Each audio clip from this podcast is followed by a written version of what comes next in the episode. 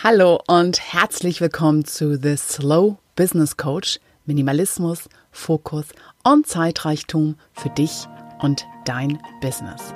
Der Podcast für visionäre Pragmatiker von und mit Jester Phoenix.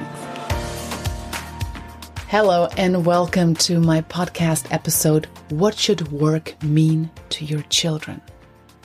What kind of understanding of work would you like to pass on to your kids? They trust you. They follow your example.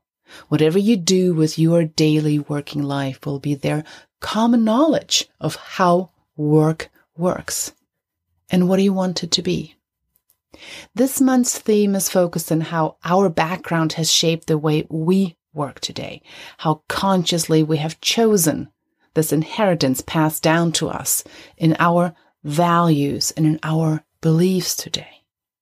And just like we watched and listened and learned from our parents and the society we grew up in about what work means, our children are watching and listening and learning from us. And what exactly is it that we are passing on? And is this what we want it to be? This podcast episode is not about what is right and wrong in terms of meaning of work. This is for you to figure out. In this episode, I simply invite you to question the picture you paint every day for our next generation, regardless of whether they are your children or all our children in this global village.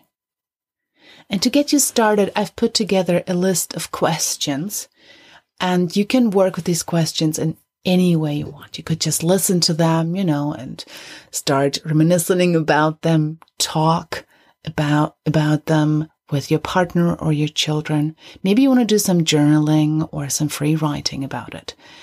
Just in any way, whatever works for you. And also make sure to take some time to marinate on them. Let them work inside you. Let them surpass the first obvious answers. So here we go. How much do you work? Too much or too little? Too often? Too long? Not enough? Everywhere and all the time? How do you refer to your work? Another day, another dollar? Or is it the, I would love to spend time with you, darling, but I have to go to work? Or is it the, I can't wait to start working today. I have such an incredible idea I'd like to try out. How much visible drama, happiness, pressure, excitement, anger, joy, resentment, fear, contentment about work do you actually display at home? How much do you share? How do you talk to your children about work? Or for that matter, about money? About participation and the role of work within our society? How do you show them what self care and self respect mean? What role does their chosen career play when you talk about other people? And what does earning a living mean in your family? Is what you share about your work choice and your work experience, what you want to create meaning for your children. And if not, what would you like your children to take for granted? What would you like them to expect of work? What would you like them to value? And what is it that you want them to be able to stand up for? What would you like them to rebel against? Is there any question missing? Please fill it in here and just follow it up. And as always in my work, this is not about perfection. This is not a test that you can fail or pass. This is about becoming aware and taking teeny tiny steps in your chosen direction.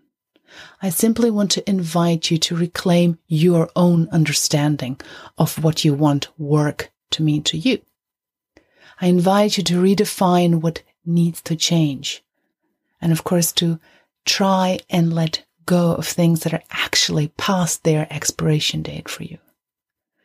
I invite you to learn a new way of sharing and talking about work and what you truly believe and value, to talk about it in front of your children or especially with them. But remember, whatever you say means very little compared to what you do and show them. It's actually about being that change we want to see in the world. And as always, I love to hear back from you, what you take from this, what you make of this.